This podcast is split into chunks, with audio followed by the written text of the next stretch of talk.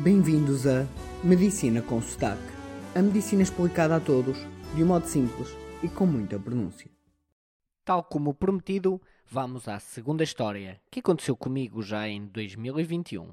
Este não é um episódio propriamente didático no sentido de aprenderem algo, mas é mais para ficarem a saber como pensa uma equipa médica numa situação de emergência. No fundo, uma curiosidade. Então eu fui ativado para uma mulher de 70 anos em paragem cardiorrespiratória. Quando lá chego, a reanimação, ou seja, o suporte básico de vida, já está a ser feito. E assim passamos de suporte básico de vida para suporte avançado de vida, que é como se fosse um, um o suporte avançado de vida é como se fosse um upgrade ao suporte básico de vida. E é importante que todas as equipas saibam uma coisa: tanto o suporte básico de vida como o suporte avançado de vida, essencialmente o que fazem é impedir que a pessoa que está em paragem cardiorrespiratória morra. No fundo, é ganhar tempo. Mas ganhar tempo para quê? Ganhar tempo para que se trate aquilo que causou, que levou à paragem cardiorrespiratória. Ora, pensem comigo: se algo fez o coração parar, podemos estar ali a massajar o coração e ajudar a respirar, que se aquilo que fez o coração parar não for revertido, o coração não vai voltar a bater. Por isso, comparo muitas vezes o suporte básico de vida ou até o suporte avançado de vida a um carrossel a girar que não vai parar se nós não fizermos nada. Então, voltando ao nosso caso específico, enquanto estão ali a fazer suporte avançado de vida, a minha função enquanto médico é, sobretudo, recolher informação e pensar mas pensar sobre stress, o stress da família, o stress da equipa, de toda a situação. Cabe-me a mim conectar a informação o mais rapidamente possível e o melhor possível. E assim, vou fazendo perguntas à família, vou olhando para a vítima, olho para o ambiente que nos rodeia, sempre a recolher e integrar dados.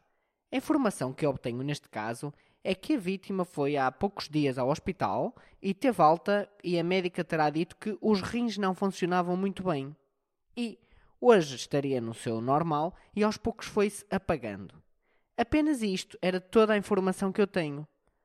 Mesmo sendo um médico com experiência, não se deve saltar para conclusões que podem ser precipitadas.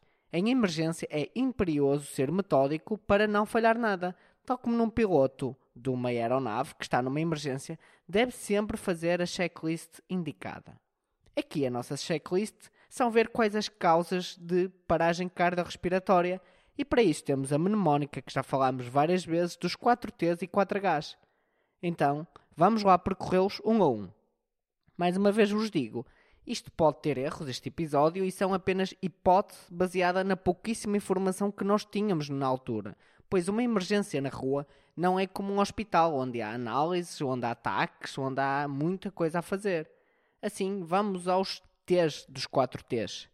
Tamponamento cardíaco. Isto costuma estar associado a quando há um trauma, alguma coisa assim na zona tórax, ou então uma doença no coração, ou uma operação ao coração recente, o que aqui não temos nenhuma informação nesse sentido. Pneumotórax também costuma estar associado a um trauma no tórax, algum acidente, alguma doença dos pulmões, que aqui também não temos nenhuma evidência disto. Tóxicos eu olho à minha volta e não vejo uh, blisters ou caixas de comprimido vazias. Não há nada que nos possa fazer pensar em intoxicação por drogas de abuso. Não há história de problemas psiquiátricos que nos levem a pensar em suicídio. E quando vejo a medicação da doente, que está ali na mesinha de cabeceira, não vejo nenhum medicamento que me leve a suspeitar de excesso de medicação.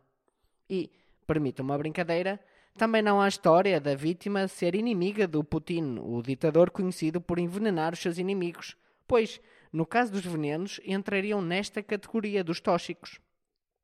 E o último T são trombos. Estes trombos, para dar uma paragem cardiorrespiratória, normalmente são no coração, podendo também ser nos pulmões ou no cérebro. Quando é no coração, costuma dar alguma dor no tórax e aqui a doente não se terá queixado nada aos familiares. Não podemos também excluir que tenha havido trombos, mas com todo o passado da doente não nos faz pensar nisto, pois não tinha grandes fatores de risco, como por exemplo ser fumadora, eh, ser obesa, ter excesso de colesterol ou ser extremamente sedentária. Assim, percorremos já os 4 T's e agora vamos percorrer os 4 H's. O primeiro podemos considerar a hipotermia, que quer dizer temperatura baixa, e com um termómetro nós vemos que a temperatura da vítima é de 36 graus centígrados. Mesmo que não se tivesse termómetro, o ambiente exterior sente-se que está quente e a pele da doente também está quente, mas o ideal é sempre confirmar. A hipovolemia, que de um modo muito simples é como se não se tivesse sangue suficiente, aqui não há sinais de perda de sangue. Poderia ser, por exemplo, uma co um corte, ou e estivesse a sangrar, ou também que estivesse a vomitar sangue, ou sair sangue nas fezes, por exemplo. Aqui não temos nada que nos indique nesse sentido. E a hipóxia, que é a falta de oxigênio, muito comum nos dias de hoje por causa do, do Covid. Uh, e desde já agora um, os meus maiores sentimentos para o que está a acontecer em Manaus, no Brasil, que é, é uma catástrofe total. Uh, não parece aqui uh, que haja hipóxia, pois não havia nenhum historial de uma doença respiratória ou dificuldade em respirar. E mesmo que tivesse sido a hipóxia, nós neste momento já estamos a corrigir, pois com o suporte avançado de vida, iniciamos uma respiração artificial e demos oxigênio à vítima que está em paragem cardiorrespiratória. E assim sobra-nos um H, que é um H que representa um grupo de muita coisa, são os distúrbios hidroeletrolíticos, que é um grupo de coisas que existem no nosso corpo e que vão acabar por ficar desequilibradas em excesso ou em falta, como por exemplo o caso da glicose, o açúcar no sangue e alguns iões.